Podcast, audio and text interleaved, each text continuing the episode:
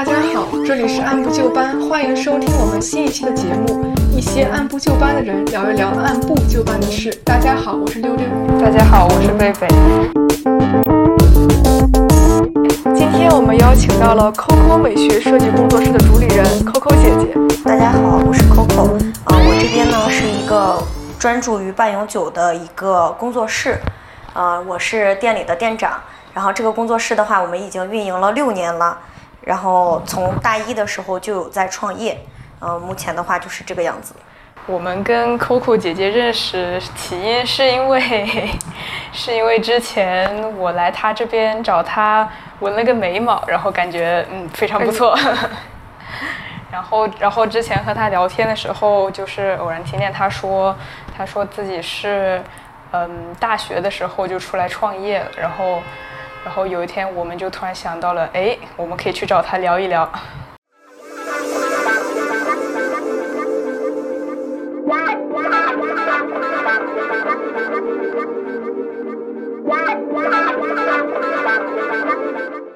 你是哪里人？为什么会选择在青岛开店？还是只是因为在青岛上了大学？呃，我是青岛人，然后我们家就是黄岛的，然后也在青岛上的大学，所以就毕业了以后也是比较喜欢自己的城市，就留在青岛了。那姐姐之前是学了六年美术是吗？呃，对，基本上从小就在学美术。从小大概是几岁开始呀？呃，小学的时候就有在学，然后初中、高中念的都是艺术学院。哦，那后来上大学了之后是学的？大学的时候没有再去学美术这个专业，因为文化科的分可能不是很理想，所以就选择了国际贸易这种行业。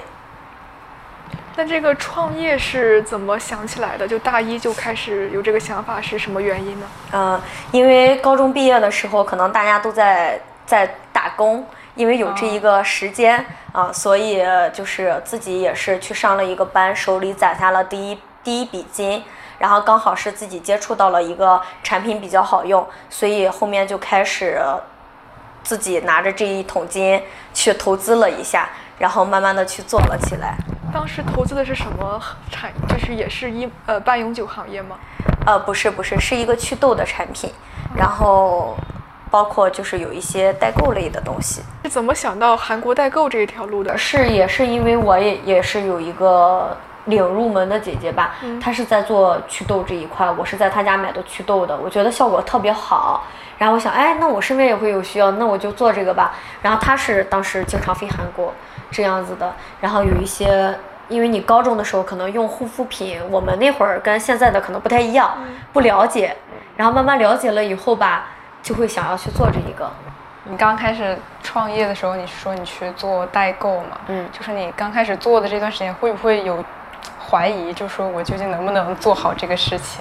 嗯，我在想要去做的时候，因为父母会反对嘛，然后那会儿就想觉得我不蒸馒头争口气，我就必须要把这件事做成。嗯，加上其实。我父母其实当时给我的生活费不是很多，嗯，然后这个通过自己的劳动，然后再赚取一些，会觉得，嗯，你中间肯定会遇到困难的。首先像你们说的，这个产品我要怎么销售出去，不是说像一开始就一帆风顺的，我可能需要，嗯，很多代购可能会选择我转发别人的东西就可以了，我可能选择会做自己的风格，我每一个字都是自己打的，每一张图都是自己拍的，每一个产品。我在卖的时候，我都会先试用，因为代购的产品，像你们现在小姑娘都知道有特别多。嗯，我只卖我自己觉得好用的东西，顾客买到手了觉得好用，会信任着我，一直跟着我去买。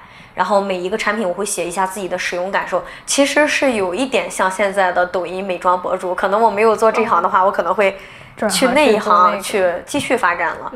嗯，包括刚开始宿舍是没有。那个电梯的嘛，住在五楼，然后每天自己销售，自己把地址整理下来，然后再自己去用快递盒打包，打包完了以后自己联系一下快递小哥，然后从五楼，我印象很深的是可能有三四十个快递这样子吧，真的就很沉，然后自己从五楼扛下去，然后再把一些材料再扛上去，然后一天可能反复在做这个一个月。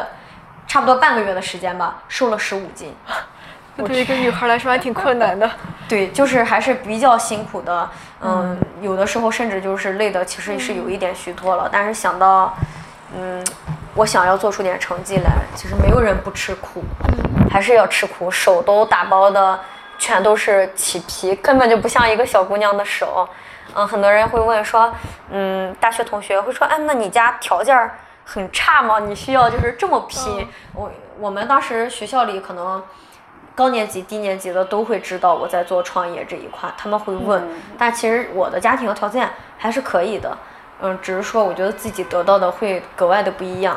你你有困难你就去解决困难，你有压力你会有动力，你有动力了你去付出了努力。你会得到一些回报，然后这个时候你就会觉得像打了鸡血一样啊，一点一点的去做。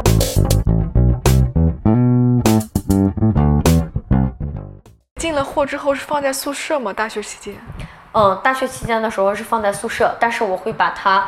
放在阳台啊这些地方收拾好，包括我们宿舍的卫生也是我在主动收拾的。那室友就是会有一些会影响到室友？嗯，不会的，我会放在大家不需要的地方，然后包括室友，嗯，也会跟别人处好关系。那我在打包的时候会选择大家不在宿舍的时间。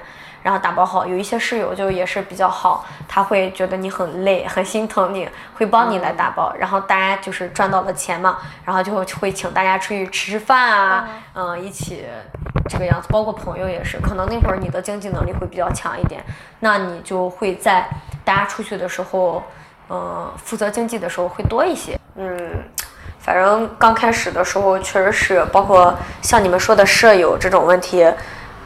嗯，也会，我也是换过宿舍的，嗯，也会碰到那种咱们说，不至于到校园暴力吧，但是肯定是有欺凌在的。这是为什么？就是大家都是来自五湖四海嘛，每个地方的风气是不一样的。你可能会遇到一些，不是说地域歧视啊，就是可能会遇到一些素质很低下的舍舍友，拉帮结派，嗯，嗯，觉得你是。我们宿舍就我一个本地的，可能觉得啊，就你一个本地的，可能我的想法是说，就我一个本地的，呃，我来帮助一下大家，我离家近，我有时候来打扫打扫卫生，可能你们要想吃什么，我回家的时候可以给你们带，嗯，又或者说下去打饭的时候我会给他们烧，但是人家就会觉得这是你好欺负的一种表现，觉得凭什么就你能回家呀？啊，然后周六周天是。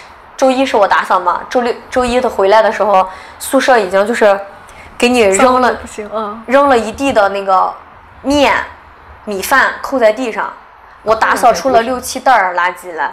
然后我我也不是一个脾气很好的人，我会说，那你们来了，我已经打扫了，对吧？那你们来那个吧，我就再退一步，你们自己把垃圾烧下去，再到后面演练成 锁上宿舍门，你回不去。大家就出去玩儿，然后你就问他们几点回来，就一直让你等，一直一直等到等到宿舍门禁这一宿。其实他们回来了，在宿舍里，我在我闺蜜宿舍等着呢。人家就是跟你说没回来，是第二天班里的其他人告诉我的。然后这个时候你怎么解决呀？你就做好你自己，你能跟他打一架吗？但是我可能会明确的跟他们说，我对你好好相处，并不代表我很好欺负，就是我可能会。我脾气也不是很好，我可能会直接说。其实也是像最最近几年比较那个火爆的一个话题，校园暴力嘛。嗯。就是你面对校园暴力的时候，反正你是不能低头。你低头了，你让他欺负了，他只会再去欺负你。我是他欺负了我一次，我给他收起衣服来了，他骂我。下雨，那个也我这个事儿记得很清楚。阳台上的衣服在那挂着，被吹断了。我把大家的衣服都收回来了，我没有去邀功，怎样也好。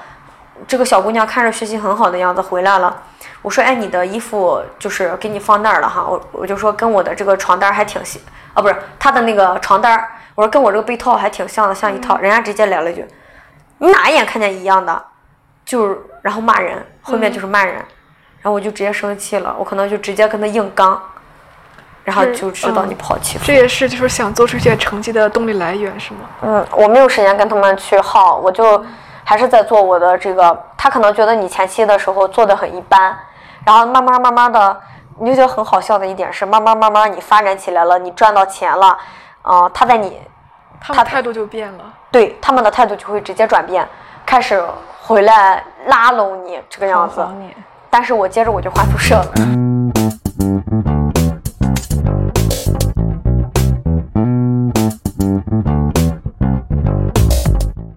的第一个创业项目，就之后有什么想听一听你的创业故事？就是这个阶段是直接从这个祛痘产品到了就开工作室，还是中间有什么别的项目？呃，一开始的时候是先在做。代购啊，祛痘啊，这些产品类的，因为可能我们这个年龄来说，嗯，当时长青春痘的会比较多一些，然后产品也比较好用，这样子大家用完了以后都会有效果，就会介绍更多的顾客来，然后有些顾客就会也有创业的想法，就会加入进来，这个样子，在大一的时候，自己的手下会有八十多个代理。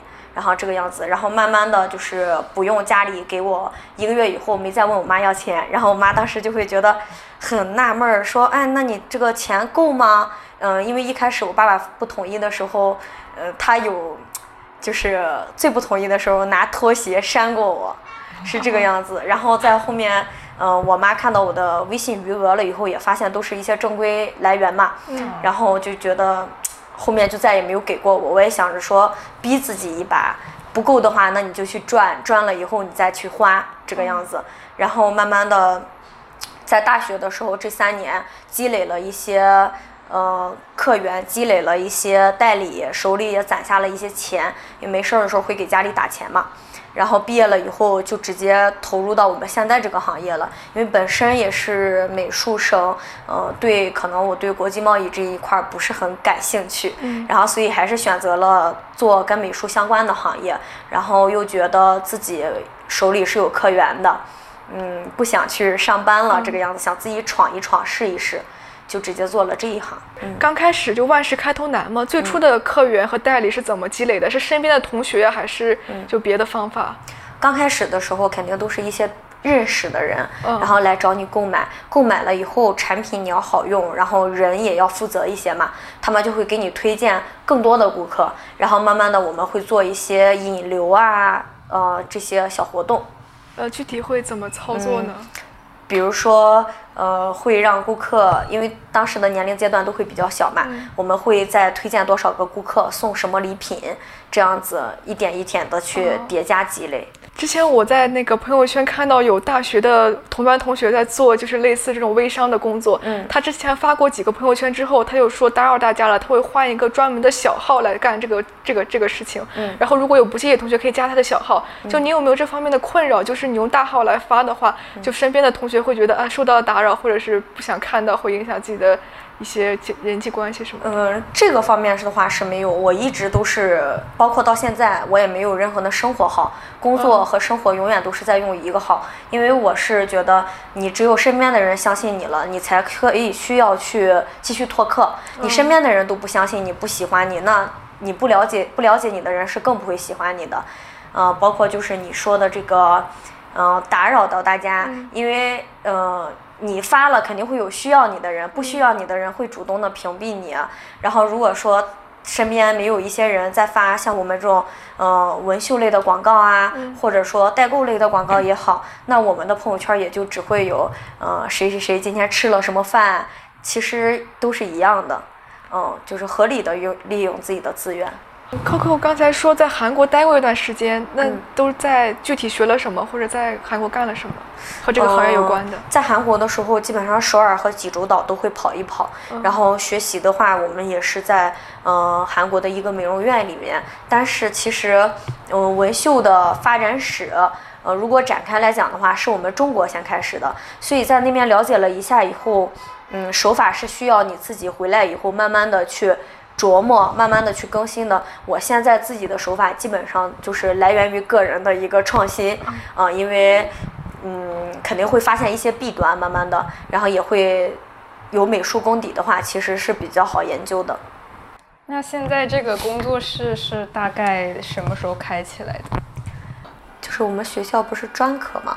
嗯，可以可以。如果你你觉得你觉得可以说的话，都可以。啊啊，因为我们是专科类的学校，所以他的这个嗯大二的时候我们就已经相当于毕业了，所以在大二的时候我就已经开始在做这一行了，然后拿着自己的积攒的一点钱，然后买了一个小公寓，然后先去干了这一个，然后慢慢慢慢的才是积累客源、积累技术、积累口碑，慢慢慢慢做起来。做到现在就是。现在这一天的工作流程都是怎样的？一般就一般的工作流程。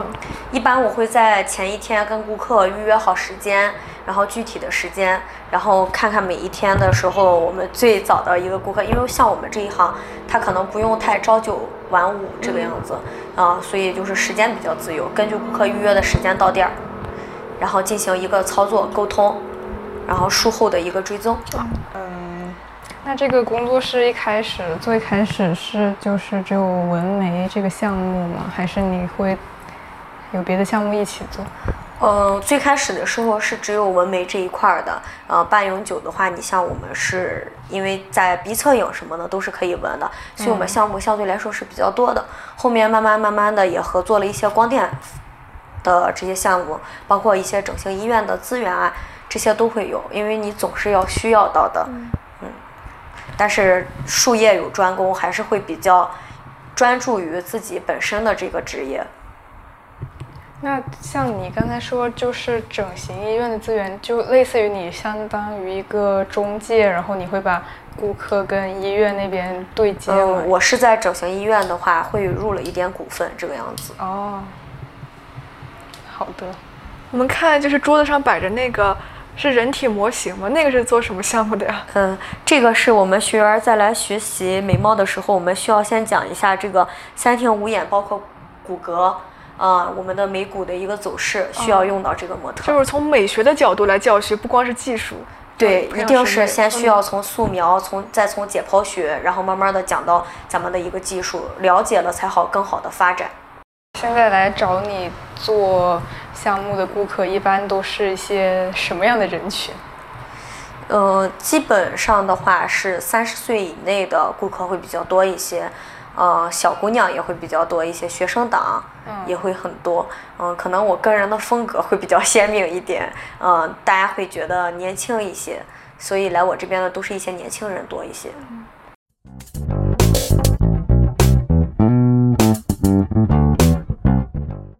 前 Coco 在朋友圈透露过说有社恐，但我感觉这份工作又需要非常频繁的和别人打交道，你是怎么来调节的？每一份工作全部都是需要就是大家去交流，没有一份工作是不辛苦的，这是首然。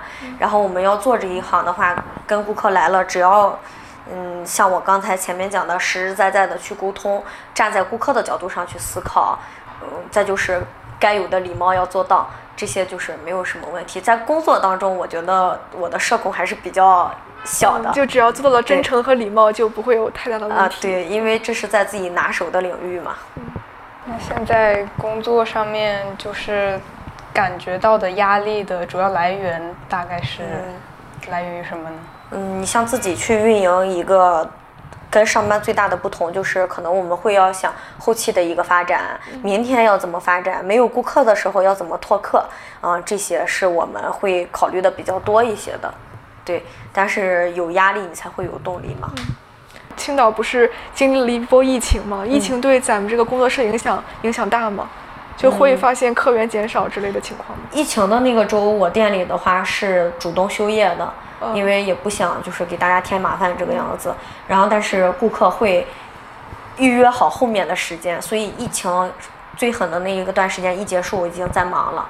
哦，嗯，那这个疫情感觉是比较常态化的，就之前从一九年到现在这三年和之前相比有什么变化吗？嗯，疫情刚开始的时候肯定是有影响的，因为大家那会儿可能都会比较恐慌一些，然后你像后面最近这一两年的话。其实也还好，因为店里像我们做这个跟美容不同的是，顾客是可以戴着口罩的，我也是可以戴着口罩的。然后包括前一阵子疫情的时候，我们是一个客人到了店以后进行一次的消毒，客人走了以后每一个角落都会再消一遍毒，才会让下一个顾客进店，都是做的比较谨慎一些的。那就是像你自己开工作室的话。就是有时候工作特别特别累，会不会就是很容易出现那种懈怠的情绪？嗯，这个难免会有一点点，就是很累的时候就会想，啊，我不想做了，我好想休息一两天呀。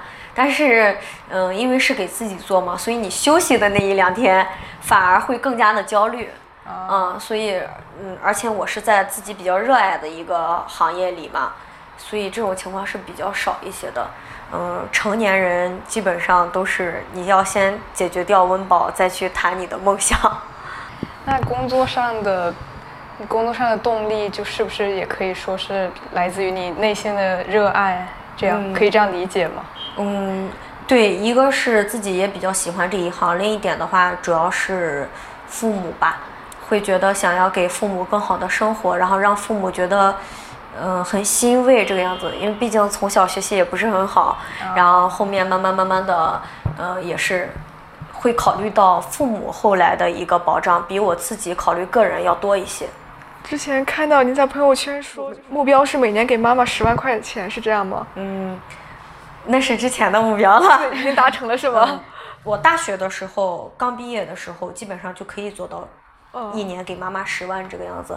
现在的话是，基本上是，嗯，只要手里有就会转给妈妈这样，因为妈妈不会花掉我们的钱，只会帮我们去攒着，嗯，然后去，嗯，慢慢的去每一年定一个小目标这个样子。因为小的时候。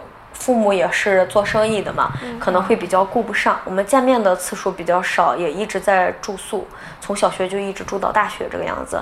然后也是比较皮的一个孩子。然后后面慢慢的自己解决掉大学的生活费以后，觉得父母很欣慰。然后从自己挣钱的时候，就会真正的意意识到，原来父母以前跟你讲的赚钱不容易，并不是说说而已。嗯，你会更加。心疼父母，更加理解父母，所以那个时候就才做到了真正的长大，姐就是叛逆期已经过了，然后慢慢的就是给家里打点钱，父母也会给你定一个更高的目标，因为我的父母不是那种很会说的那种人，嗯，然后我们一起去定每一年的目标，一点一点的去完善，嗯，包括父母现在也是比较欣慰。刚上大学的时候，每个月是，呃，比如说。最开始几百，嗯，然后到后面几千，再到后面几万，然后一点一点的每个月去叠加的嘛，直到我记得是有一次给我妈直接转了十万块钱，然后就妈妈就觉得很震惊，很开心这样子。但是我觉得最触动的一点是，嗯，因为后面毕业了，我有攒钱买房子这个样的嘛，然后。妈妈就说：“我你在我这个地方，我给你攒了多少钱，然后就记得非常的清楚。然后你会觉得父母在我们身上的付出，嗯，他们没有去算过到底具体是有多少。嗯，但是我们对父母的付出，他反而却都记得很清楚。对。那你在经营中的这些商业头脑，有没有什么是来源于自己父母做生意的经验？是有的，因为就是可能性格上的话，会比较遗传我父亲这个样子。就是，呃，父母也会给你一些意见，比如说我妈妈到现在还一直在跟我说，嗯，你不要只去贪一些小利益，你对顾客，可能我们这一行会有一些偷工减料啊之类的，就是说那不行，你必须就是对人家好好要对待着，这样子才会长久，就一直会给我这方面的教育。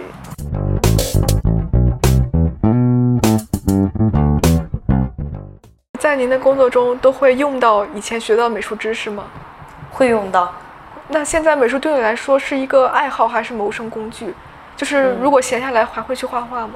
会，嗯，像疫情那一个周的话，在家基本上是闲着的状态嘛。忙完了一些网上的工作以后，就会自己画一画画。嗯，那么就还有个问题是，就是你现在开了自己的工作室嘛，然后比起那些。在公司里面上班，在那些事业单位里面上班的人，就是感觉是他们是为别人去打工，然后就这样一对比起来，你会觉得你自己的工作会比较自由一点吗？或者是，嗯，其实我们这个的话，说说自由也不是特别的自由，因为你也是要预约顾客，按照顾客的时间来嘛。但是他确实不需要按班按点的这个样上下班。嗯，然后再就是每一个行业，不管是自己创业的也好，或者说工作的也好，它都有利有弊。嗯，可能你工作了就会觉得啊，我们这一个好自由。那我们可能会觉得工作的人不需要费我们这么多的脑子，然后包括就是说，因为你是给自己干嘛，然后你会更疲乏或者有一些压力，嗯，这个样子。那这些压力是怎么解决？还是就是去工作来解决？还是会有别的疏解方法？嗯，刚开始的时候确实是调节不好的，包括之前没有做这一行，在做其他创业的时候，嗯，会给自己不停的定目标，把自己绷得很紧。再到后来经历过一个就是放松，然后但是放的放松有点放的太松了。然后你又会提不起对工作的兴趣来，所以这一点你一定要好好的调节，不能太松，也不能把自己绷得太紧。偶尔你像嗯压力或者很累的时候，休息休息，出去旅旅游，走动一下，或者哪怕去学习一下，都是 OK 的。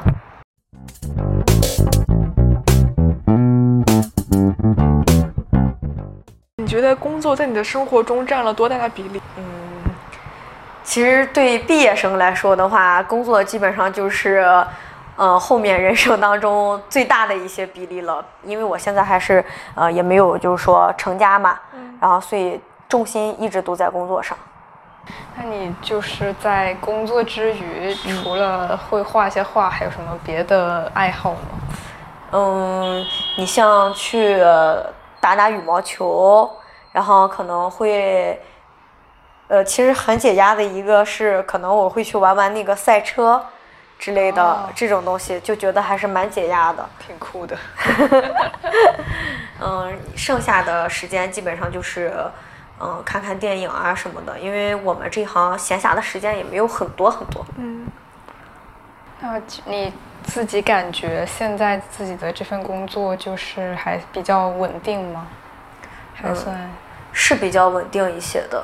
但是也有会考虑到，嗯，后面可能想要有更大的突破，嗯，或者说，如果说在这个心力允许的情况下，可能会想要做一下副业这个样子。呃，副业都想做什么呢？嗯，像最近比较，嗯，好一点的行业，电商啊之类的。就是 Coco 有没有想过，就是用新媒体来宣传这种方法，比如说发发抖音啊，发发快手这种。我有看见你是不是有在小红书上面会发？对，现在是有在做小红书的，效果怎么样？嗯，还可以的。我们这一行的话，引流性还不错。我记得之前就是我知道这个工作室，就是因为就是因为另一个朋友他在小红书上面看见了，然后他就找过来了。对对对对。那考不考虑发抖音之类的平台？嗯，抖音有考虑过，但是现在就是因为工作室大部分时间是自己在嘛，然后又考虑到抖音的那个模式的话，可能暂时来说不如小红书的引流性对我们这行好。嗯，刚才我们聊了很多，然后里面也会讲到一些跟疫情有关系的一些问题，然后就是我突然想到。就是现在因为疫情，然后对于很多那种毕业生来说，他的就业环境都变得不一样了。嗯，就是假如你就是现在在当下的这种有疫情的环境里面，然后你还会像之前的自己一样选择去创业去做这些东西吗？嗯，这个是肯定会的，因为我觉得大环境它是整个的在变，对每个人都会有点影响。然后不管是自己做还是公司上班，其实都是会有点影响的。既然我我是那种人，我既然想要做了，那我一定会有信心去把它做好。我不会去想，呃，包括就是给咱们的一些毕业生想要创业的一些意见，就是你想做了，但是你前期不要说把这个，不要把自己定位的太高。觉得我要去一个大投资这个样子，我们可以小投资先慢慢的试一下。但是既然你选择了，就不要去怀疑自己。就是我觉得我自己可以，那就一定要做可以。嗯，人活着总是有办法的嘛，对吧？因为我这边会有一些学员来的时候也会说到这个问题，就是说，啊，我行不行啊？我要怎么拓客呀？我会不会没有顾客？会不会这样那样的？那我就会觉得，你自己都觉得自己不行，那就干脆不要做。对自己是要有信心的，你只有觉得我要做了肯定行，你才会付出更多的行动。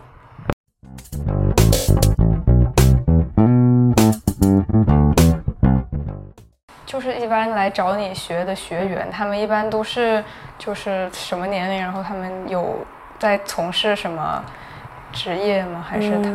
学员的话，其实跟顾客他的群体不太一样的是，你像今天你们看到的这个属于是宝妈，之前是做空姐的，然后还有一些是在呃之前也是做我们这个行业来进修的，有一些，然后另外有也有一些学生的，啊，就是可能刚毕业了，比较迷茫，觉得我们这一行也比较喜欢，啊，就会来这个样子。那如果就是有很多人来学习这个的话，会不会就是有饱和的风险？就他们都在青岛，然后他们都又去开店去招揽客源，但青岛的就是年轻的，像就是有这方面需求的女性也就这么多，然后会不会就产生一些竞争？你会考虑这个问题吗？我的学员和顾客可能外地的也会有很多，大部分的学员还是外地的会多一些。呃，今天这个碰到的是本地的嘛，哈，嗯，肯定就是说每一个行业，其实你现在去看，你不会觉得有哪一个行业是格外的冷门，可能很冷门，但你不感兴趣。基本上大家觉得比较感兴趣的都是在饱和的一个状态下，所以这个时候就是你要不断的提升自己的技术，然后嗯，包括要有个人的性格。个人的风格，嗯，什么样的我比较信任，什么样的店主会吸引什么样子的顾客，因为我也有朋友在做之前的一些同行嘛，嗯，也是也有在做这个，可能他们的顾客的性格就跟我的不一样，我的顾客都是那种比较随和一些的，可能跟我自己的相处模式有关。那那些外地的是专门来青岛跟你学吗？对，最远的顾客是西藏的。西藏？对。好远，他们不会因为疫情过不来什么的，还是这个是疫情前，疫情前就是咱们现在青岛疫情比较狠的时候，外地的学员来的是比较少的，但是疫情允许，就是疫情好一点的时候，还是外地的学员会比较多一些，但是现在对大家都是比较影响的。那他们是通过什么渠道就了解到你这里，然后来来学习的？有一些是在我还是做代购的时候，可能加的每个地方的人都很多，然后是这个样子，时间长了比较信任，觉得你的审美 OK，作品 OK 就会来。然后有一些是通过小红书看到，像最近的话在做小红书都是小红书看到的。刚才说这个工作室已经开了六年，是吗？嗯，就是我觉得这其中肯定有很多有趣的创业故事，能不能跟我们分享一下？就有什么有趣的事情，印象比较深的？对，嗯，像干我们这个刚起步的时候，我觉得印象比较深的是，嗯，来找我的顾客都是因为我的代购来的很多都外地的嘛，像我刚才说的一个西藏的，嗯，顾客，他就是直接来了以后做了一个全脸定妆这个样子。就很感动，很多很远的顾客会来，然后慢慢的，可能这一部分顾客做完了以后，基本上本地的或者同省的来的会比较多。然后另外就是可能会遇到一些同行恶意竞争啊、排挤呀，嗯嗯，包括最近也是，最近也会比较多一些。嗯，同行觉得你这边做的还不错，嗯，假装是顾客来询问你的价格。然后来询问你不同项目，或者是看一下你跟顾客是怎么沟通的，到你的图，到你的文案，嗯，另外可能有一些更过分的，可能会冒充顾客来店里看一下，然后给差评这种。呃，差评倒不会，但是他们会来了以后，可能想偷看一下你的技术啊之类的，嗯，包括一些就是原本相处还不错的一些同行，然后慢慢的随着时间的积累下来吧，你都慢慢的能看透，肯定也会有伤心。感觉我们国家对这个领域的知识产权保护好像没有很明确的法规，那一般发生这种情况会怎么解决呢？对你这种你防不胜防嘛，你只能说，嗯，让他们模仿去吧，就是我。你能模仿到精髓也是可以的，对吧？你可以偷我的技术，可以偷我的图片。你偷了我的图片，不一定能偷到我的技术。你偷到了我的技术，你不一定能偷到我的为人。你的为人已经是这个样子，咱们就走走看呗，对吧？我的脾气以前也是那种三句说不到一起就跟人吵吵起来了这种。但是你等着做了这个，包括代购这一块，我们是虚拟交易嘛，嗯，那你见不到本人。你会在我们网上去跟人交谈，你也不可能说很有自己的性格了，对吧？你会慢慢的磨练掉你一部分的性子，但是这个时候你还是可能有的顾客哎不想理你，我直接就不不摆你了，对吧？但当你做到实体店了以后，人家你面对面，你也不可能说不好直接晾着别人啊，我晾着你，或者说我的态度也不对了，嗯，啊，那就不可能，那你的性格又会被压下去一些，你再慢慢的碰到一些呃呃。人际交往当中，你拿人家当朋友，人家不拿你当朋友，这些，哎呀，你慢慢的你会觉得没有用，你只能再提升自己的格局，你去包容别人，你去包容，你是向下表包容，真的就是，但是你其他发脾气解决不了任何一点问题，但你自己还是难免不了会生气，你就只能自己去排解，做好自己。包括我现在也是，哎呀，前一阵儿也是，老是有那种。自己觉得是朋友，但是也是同行嘛。然后人家就是你帮了人家很多，但是当了当你就是问到你底线的时候，你不选选择不帮的时候，人家就会倒打一耙。就是我直接就是直接就翻脸，直接就屏蔽你。那你屏蔽我，我也屏蔽你，对吧？然后结果就在到在外面到处去说，说我屏蔽了他，说我的这个不是那个不是，你知道吗？我那天我就很想去问一下。但是我又觉得我帮了你这么多，我再去向你寻求一点帮助的时候，你从来也不会说去帮，对吧？然后惯的也就是全都是毛病，哎，我就觉得没有必要了。你去问了，你只会得到一个虚伪的回答，那就不如不问。反正现在就是疏远了呗。包括他在外面去说我，因为青岛很小的，行业内也是很小的，你去说说说，也有人选择不相信，直接转头就跟我说了，很很多。大部分人是不相信的，只有他身边很亲近的人，可能因为这个事儿跟我也不好了。嗯，所以人品的累积嘛，你怎么样，大家时间长了都会有目共睹。嗯，我就是这个样子，我行得正，我坐得端，我身正不怕影子斜。那我后面一想，你去说去吧。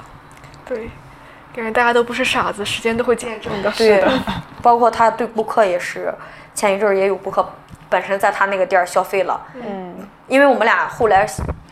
我相当于给自己培养了一个最大的对手，他来就是跟我恶意竞争。我有顾客就会，他学了我这几年以后，他的就是销售额可能会上去了很多。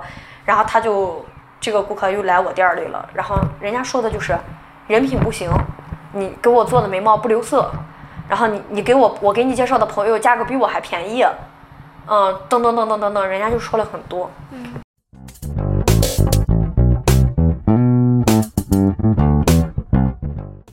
踏入社会之前，就会特别迷茫，还有点害怕，就是嗯害怕自己，你说去万一选了这条道走错了，万一错过了这个机会怎么办？哎呀，其实总结下来，我的经验就是走走看，你选哪条道，你就觉得这条道就是对的，你就去走。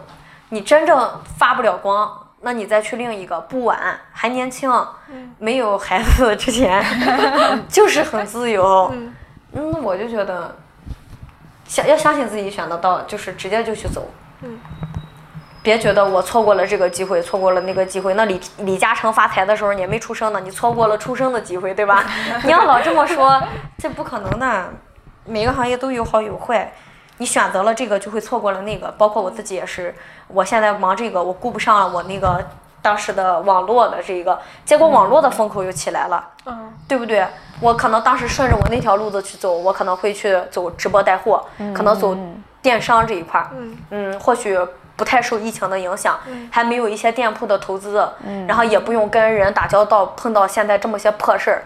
而且我做就是这个电商行业的时候，我很快乐，因为我不跟你面见面，我愿意卖就卖，不愿意卖就不卖了。分享让我很开心，很适合我。但是你要是这么去想没完。